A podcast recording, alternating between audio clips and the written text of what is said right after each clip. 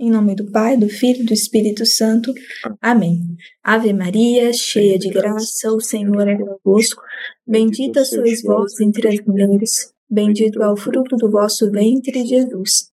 Santa Maria, Mãe de Deus, rogai por nós, pecadores, agora e na hora da nossa morte. Amém. Nossa Senhora de La Salete, rogai por nós. Em nome do Pai, do Filho e do Espírito Santo. Amém. Então, mais uma vez, sejam todos muito bem-vindos ao nosso podcast da Mariologia número é 67. 67. E hoje, então, já, já estamos 67, 67 episódios, é verdade. Graças Estamos, então, hoje com um tema, né? Para quem está aqui pela primeira vez, seja muito bem-vindo.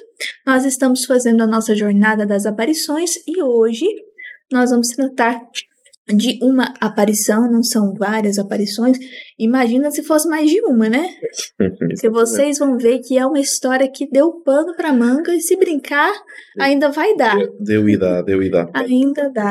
Então nós vamos começar. Prestem muita atenção hoje, porque é, é uma aparição só, mas temos muita história para contar. É uma aparição e quase dois séculos de história de contradições, de ignorância da teologia das aparições, de muito jornalismo polémico, de muita política interna e, infelizmente, de pouco valor eclesial. Tanto é verdade que há uns anos atrás, sensivelmente em 2008, o responsável pelo Santuário de La Salette, o padre era um padre brasileiro. Eu conheci-o no, em 2008, no, no Congresso Internacional Mariológico em 2008. Então, La Salette, estamos a falar da Diocese de Grenoble, França. Como todos sabem, em 1789 dá-se a Revolução Francesa. Depois da Revolução Francesa, durante alguns anos, nós temos as invasões napoleónicas. Uh, no tempo do São João Maria Vianney, etc, etc. E em 1840, a 19 de setembro, 19 de setembro de 1843, acontece uma única e relativamente breve, pensa-se talvez menos de meia hora, uh, aparição que mar... E aí podemos chamar de aparição mesmo. Aqui né, podemos chamar de aparição, depois quando a descrevermos, e aqui os videntes são perseguidos dentro e fora da igreja, são exilados, porque acabam por ter que se ir embora do local, e a mensagem, o cerne da mensagem é a Virgem Maria que chora pelos pecados do mundo.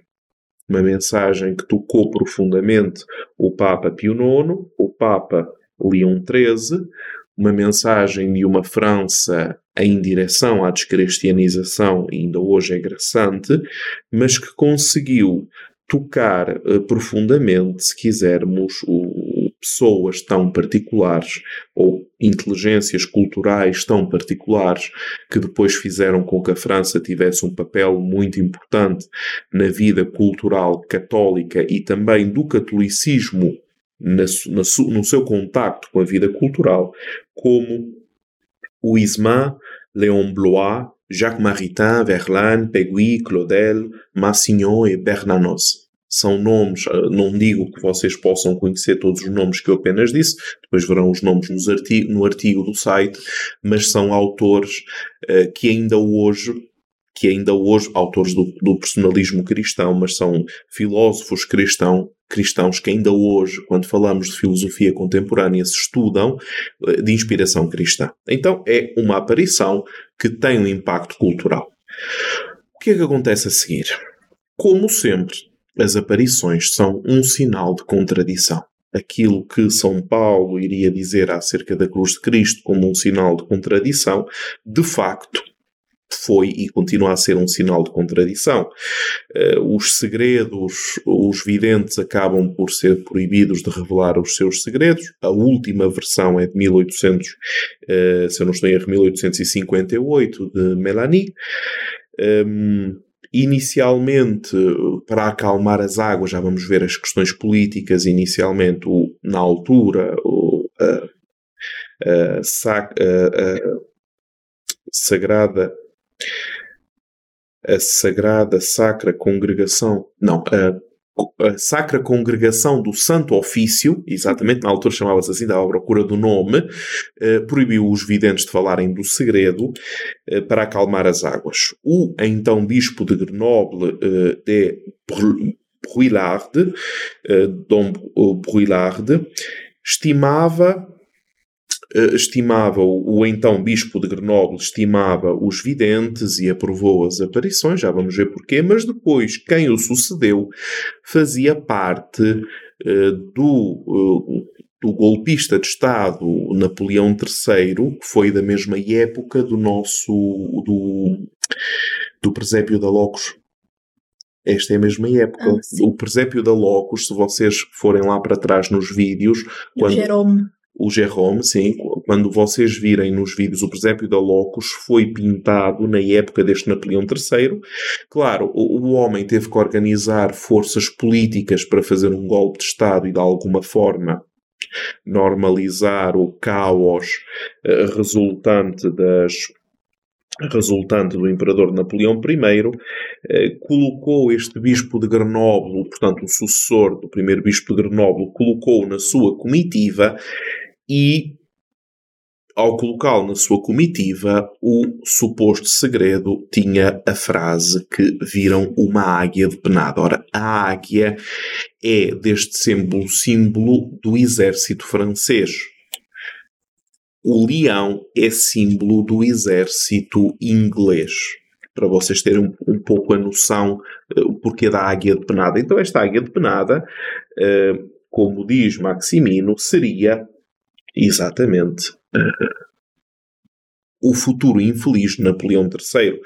E, de facto, tanto foi infeliz que este Napoleão III vai, em 1861, juntar-se às e apoiar as tropas de Garibaldi quando o Papa perde os Estados Pontifícios, é unificada a Itália e o Papa fica refém dentro daquilo que é hoje o Vaticano. Eh, não são episódios bonitos para a Igreja, maçonaria no meio, etc, etc.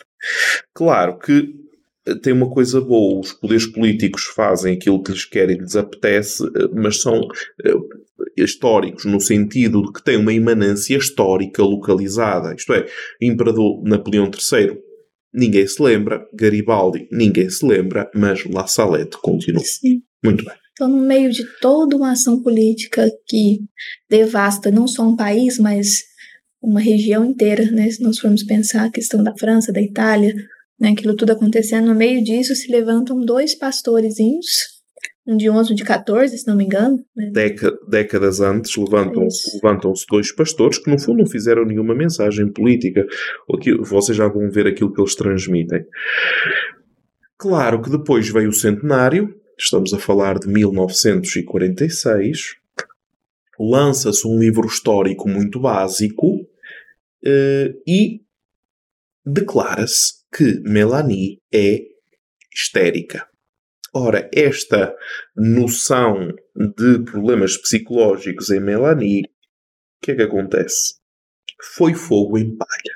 Estamos no, na imanência do psicologismo, estamos na tradição, já estamos na tradição freudiana, se quisermos depois vai degenerar em formas como hoje eh, se vai falando da questão da parapsicologia, mas um homem com uma carreira uh, diplomática notável, mais tarde Papa João XXIII, no centenário era núncio apostólico da França, celebra o centenário e, claro, perante a polémica do que seria, do que deixava de ser, uh, os defensores do segredo bloqueiam, vamos dizer assim, os defensores do segredo estão bloqueados por um decreto que não permite mais falar-se acerca do segredo e a digressão dos videntes, isto é, que os videntes pudessem eles mesmos testemunhar aquilo que tinha acontecido, também é bloqueado pela Santa Sé.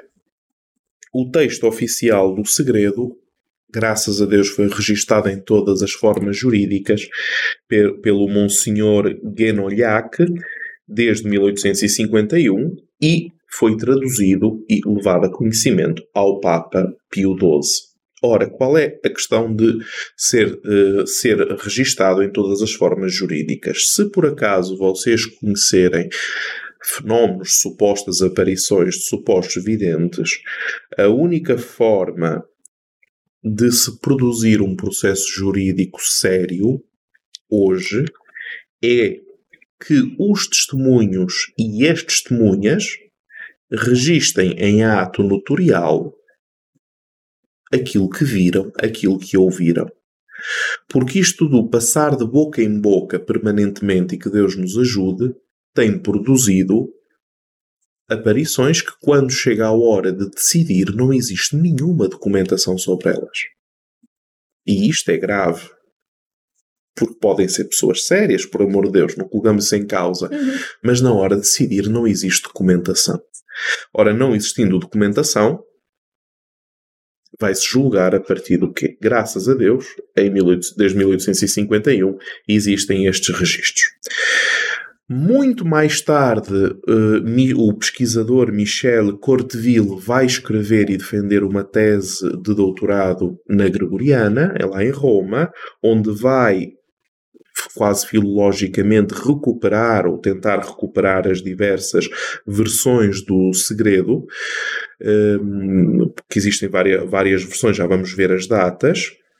E, ao recuperar isso, foi-se apercebendo que a missão que, uh, a missão que Maximino uh, e Melania recebem é aquela de fazer conhecer a revelação de La Salette ao seu povo, ou seja, ao povo de Maria. Vamos dizer assim, neste caso à comunidade eclesial.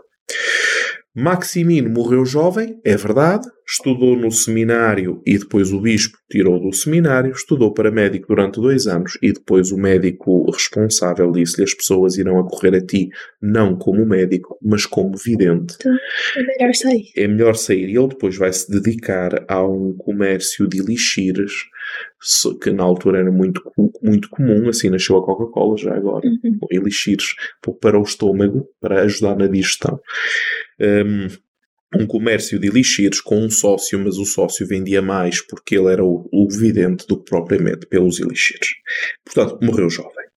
Melania, por sua vez, foi literalmente exilada. Então ela tenta entrar num convento, as irmãs põem-na a andar por decreto do bispo quando ela tinha os papéis para fazer os votos perpétuos, vais-te embora porque és vidente, vão-na levar para outras irmãs na Inglaterra, depois na Inglaterra ela vai ser professora, uh, claro, Estamos a falar desta época com um ensino muito básico, muito rudimentar, porque ela não tem grandes estudos culturais, nunca teve. Quem tinha ainda era Maximino, mas era normal na época.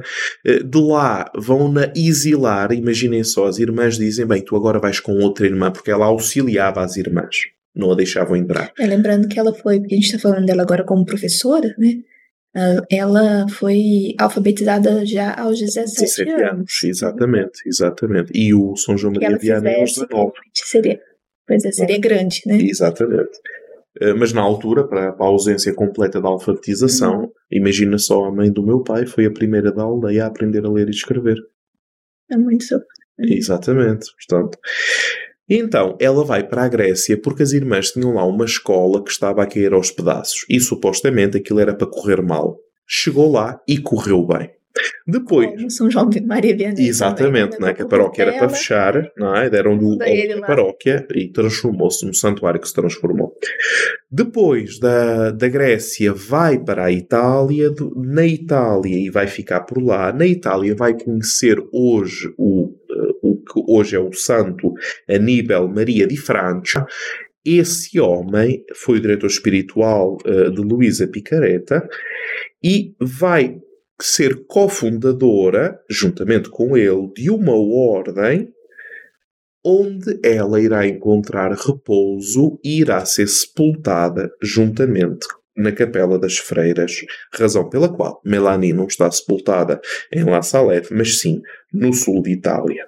Ora, Produziram-se volumes sobre esta questão, pesquisou-se sobre esta questão, eu conheço pesquisadores sobre esta questão e permitam-me que vos diga que normalmente os pesquisadores destas questões costumam ser jornalistas E normalmente os jornalistas, eu compreendo que eles tenham que fazer uma campanha mediática para vender, mas como não têm a mínima ideia do que é a teologia das aparições, então quando têm que noticiar estas coisas, vão tentar criar histórias um, histórias que vão dizer metade da verdade, de forma a criar polémica, e infelizmente isto tem sido mais do mesmo. Continuando, o que é que nós temos nesta primeira observação acerca dos dois videntes?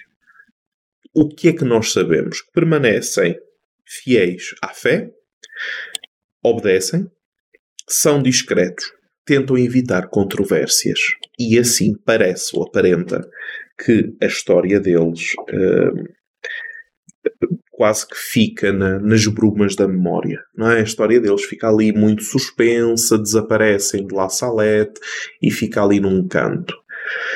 Contudo, contudo, quando vamos procurar fundamentos históricos, vamos vendo que as perseguições que eles foram sofrendo, cada acusação que lhes é feita, todas elas resultam inconsistentes. Reparem, uh, os adversários normalmente tentam esconder o conteúdo da mensagem, vamos lhe chamar, vamos usar o singular da mensagem de La Salette e depois tentam dizer que é fanatismo. A Josi aqui está dizendo, né, que ela é rogacionista, que é uma das comunidades de Santa Aníbal. Santa? Santo Aníbal. Santo Aníbal, ok. Sim, ela dizendo que ela é leiga, é, rogacionista. Rogacionista, então. Quem, Onde ela foi. Quem melhor? É dessa comunidade que a Melanie foi a cofundadora. Ah, ok. Pronto, uma filha de oh, Melanie. Ah. Melanie, exatamente. Legal. Então, hum, para vocês terem uma ideia do enredo histórico que se criou, Jacques Maritain foi embaixador da França junto da Santa Sé era amigo de Paulo VI. Se eu não estou em erro, Jacques Maritain esteve no Concílio Vaticano II como observador leigo, se eu não estou enganado. Fez pesquisa, eh, publicou, tentou publicar volumes sobre a questão da, portanto, da verdade histórica que está por trás de La Salette e dos videntes. Não conseguiu. Foi bloqueado. Ou seja, não era politicamente correto, na época, abordar essa questão. Então, o que é que aconteceu? Não, é? eu tirei-vos uma fotografia histórica até sensivelmente até aos dias de hoje. Então, o que é que aconteceu? Estamos em 19 de setembro de 1846. Melanie Calvat tinha 14 anos, Maximide Giraud tinha 11 anos, dois pastores de uma povoação chamada Corps e que vão para a aldeia de La Salette, aldeias são pequenas povoações, normalmente em montanhas, vão para lá com o seu rebanho para os pastos. Vão colhendo flores, vão, das descrições dele, vão colhendo flores, vão construindo casinhas de pedra, vão comendo pão e queijo é e. Pão de queijo. Pão e queijo, porque lá não há pão de queijo, é pão e queijo porque os rebanhos produzem leite, do leite é muito. Pois a França que tem, acho que tinha um tipo de queijo para cada dia do ano, 300 e tal tipos de queijo. É? A França é muito conhecida por isso. E então eles adormecem, eles adormecem e ao adormecerem, contrariando o habitual, adormecem. Por volta das três da tarde, Melania acorda, onde é que está o rebanho, vão procurar e depois lá vem uma, uma, umas vacas, umas vacas prostradas por terra, mais na encosta, e dizem, bem, não aconteceu nada, uhum, está, cá tudo, então torna a voltar para o descanso. Até porque o problema dos pastos, para quem nunca teve a ocasião de estar com um rebanho, uh, o que é que os animais fazem? Os animais e depois lá os pastos são ultra verdejantes, olham para as ervinhas e eles próprios vão se dirigindo onde ainda existir erva para comer, eles próprios se vão guiando. Quais é que são os perigos? Fugirem ou então a questão dos lobos e outros predadores. Voltam para os leitos, mas de repente vem uma luz brilhante. E aqui retorna a questão da presença que a gente tinha falado anteriormente vem uma luz brilhante, Melanie uh, vê uma luz brilhante, chama Maximine, vão em direção à luz brilhante e até há uma senhora até uma senhora que fez um, uma coisa interessante lá em Itália, uma teóloga feminista acérrima que chegou a dizer publicamente que esta luz brilhante eram uh, UFOs. Uh, eram objetos voadores não identificados. Chegou a dizer OVNI. é OVNI, chegou, Ai, chegou a dizer, chegou a dizer isto publicamente. É mais fácil ser uma luz brilhante, Nossa Senhora, do que ser. É, e agora imagina que essa senhora chegou a estar responsável de uma revista do Vaticano chamada Mulheres e Mundo. Mulheres, Igreja e Mundo, não é? Curiosamente, a revista já terminou. Continuando. Hum, então, vê a luz brilhante, vão até ela e, à medida que se aproximam da luz brilhante, vem uma dama. Porquê é que eu digo uma dama? Porque se vocês virem as vestimentas que, com que ela usa, uh, o que eles veem, no fundo, começam a ver uma silhueta. Ah, um foco de luz grande, vão caminhando em direção à luz e vem uma dama. Ora, ela está sentada, que são as três posturas de La Salette, é muito sui generis esta, esta aparição. Ela está sentada com as mãos entre, com a cabeça entre as mãos, depois ela endireita a cabeça e eles vêm, portanto, ela a chorar, olha para eles e diz e diz-lhes: aproximem-se, diz ela, não tenham medo. Estou aqui para lhes dar uma ótima notícia. Ela levanta-se, o seu traje é incomum, tem um, um crucifixo que lhe brilha no peito, e depois da mensagem, dá-lhes uma mensagem, e nós, claro, vamos apenas dizer os pontos essenciais. Que curiosamente parece a descrição da nossa época. Vocês, camponeses, trabalham aos domingos, seus carroceiros blasfemam o nome de Deus, as tais bestémia que nós já falamos aqui, característico exatamente uma falta de cultura, e vocês e os outros, durante a quaresma, vão ao açougue como cães. Seu pecado causará a perca das suas colheitas, o trigo já está apodrecendo, as batatas já estão apodrecendo. Eu aviso de antemão como sua mãe, não semeie seu trigo este ano, estaria perdido e vocês não teriam mais nada. A fome está chegando, acompanhada de doenças, matará os seus filhos, daí as minhas lágrimas. Há quanto tempo eu sofro por vocês e vocês não prestam atenção. É isso que pesa tanto no braço de meu filho. Claro, não está aqui a versão completa, está apenas aquilo, vamos dizer assim, aquilo que nos interessa para, aqui, para o percurso que nós estamos a fazer. Portanto, vamos começar a discernir um pouco. O futuro depende dos homens. Há uma proposta de Deus e há uma resposta ou uma ausência de resposta da parte dos homens. A senhora vai dizê-lo numa linguagem imaginativa, se eles forem convertidos, pedras e rochas se transforma, transformarão em trigo e as batatas já estarão semeadas. No meio desta mensagem, vamos lhe chamar de pública, a dama vai confiar às crianças um segredo que elas devem guardar até segunda ordem e conclui: Bem, meus filhos, vocês o dareis a conhecer ao meu povo. Problemas associados. As crianças voltam para. Porque eram crianças de servir, eu não sei se as pessoas estão cientes do que é que são crianças de servir.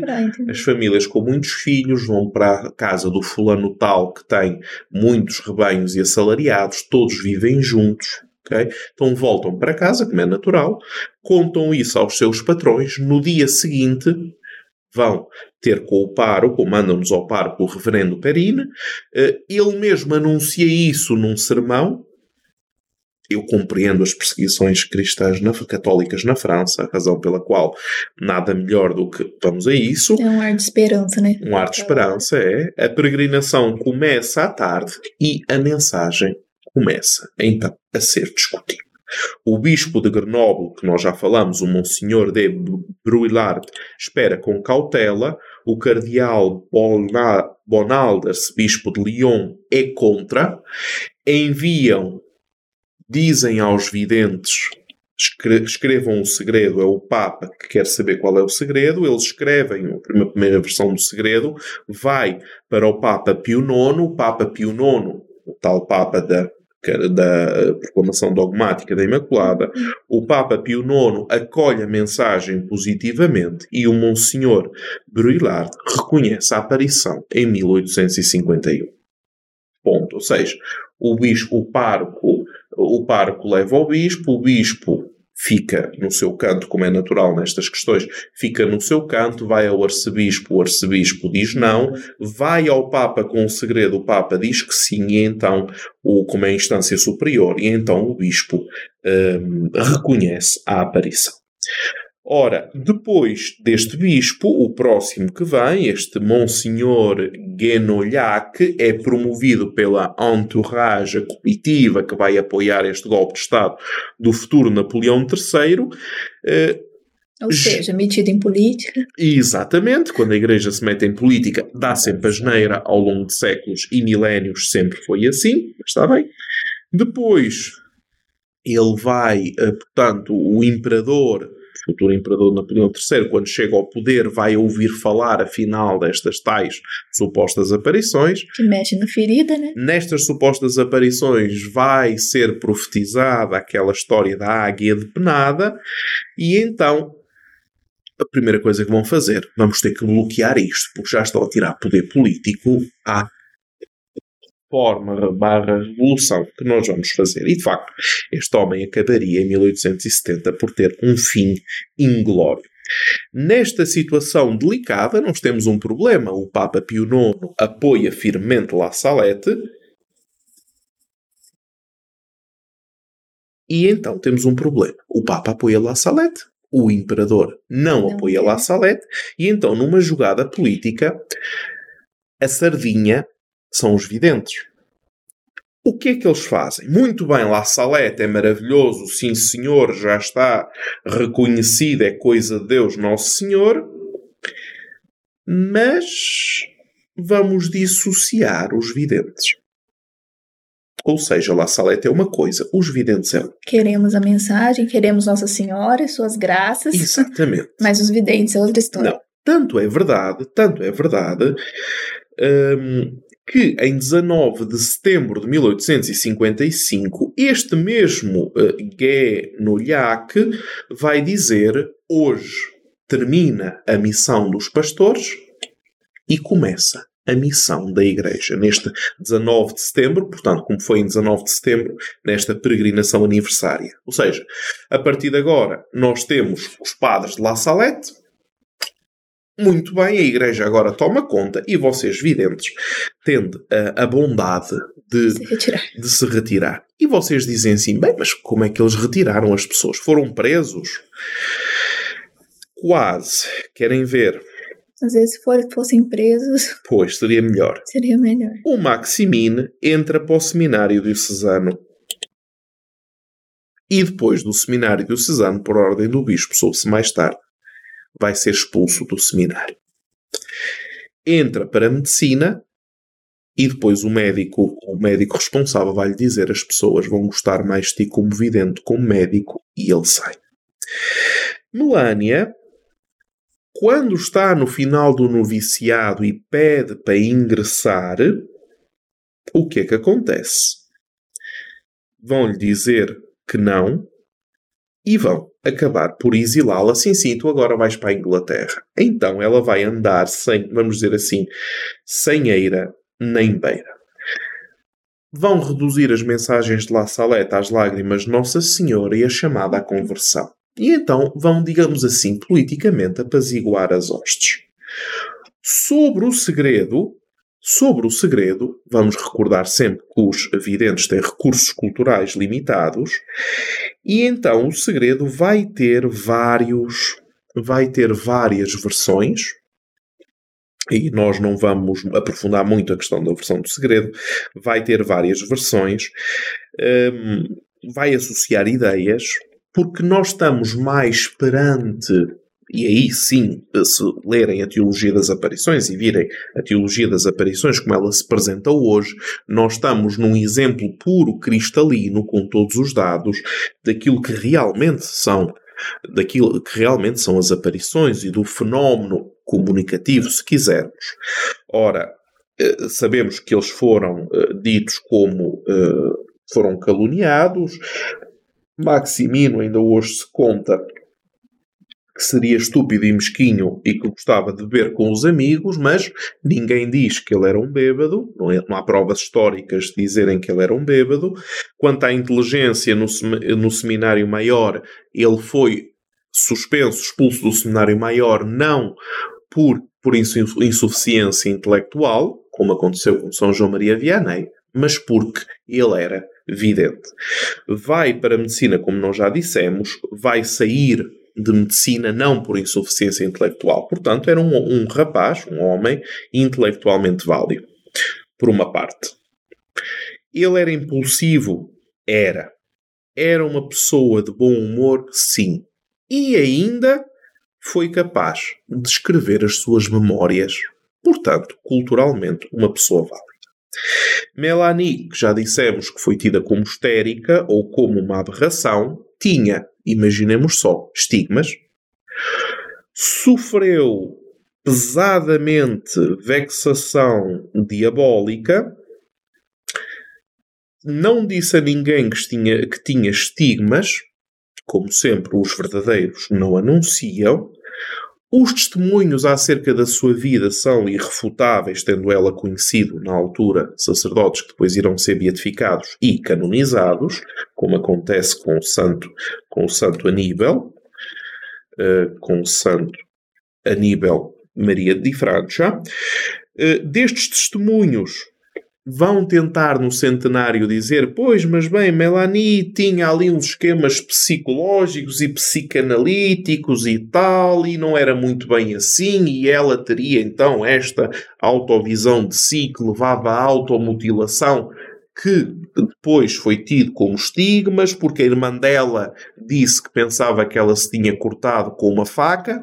Graças a Deus, depois o padre Stern um, o padre externo vai justamente refazer, se vocês quiserem, um conhecedor um, dos padres de La Salette. Eu cheguei a conhecer pessoalmente em 2008, um conhecedor e que fez toda a investigação histórica, infelizmente continua a não ser muito difundida, é este tal padre externo que uh, o, os pais dele, e penso ele mesmo que teve no campo de concentração em Auschwitz.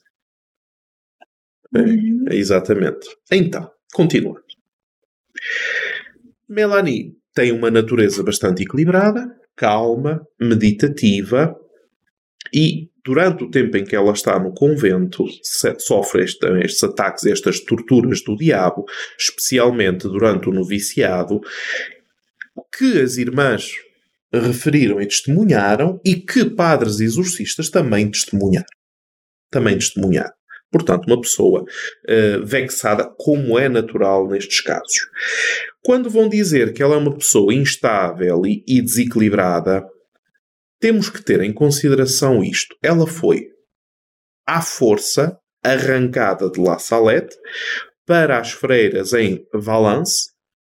Ela atira uma série de papéis por cima do muro do convento e é transferida por causa disso a dizer que foi levada para ali à força. Uhum. E, de facto, foi vetado o seu direito à autodeterminação, à liberdade. Estamos a falar de factos reais. Vai levar, é levada para a Inglaterra, não vai ter retorno. Eu agora vou abreviar um pouco. Vai estar e foi recebida em audiência privada com o Papa Leão XIII, que a quer enviar para La Salette para construir ali uma ordem religiosa, e ela vai dizer: o bispo não me vai receber. Sabe-se mais tarde que o Papa Leão XIII conversa com o bispo e o bispo confirma essa oposição. O Papa Leão XIII não vai descansar, vai enviá-la a ter alguns cardeais de, das congregações vaticanas e surge a ideia vamos enviá-la para o Padre Aníbal porque ele está a fundar uma ordem e, até, e então aí é que acontece uhum. esta, esta posição de cofundadora.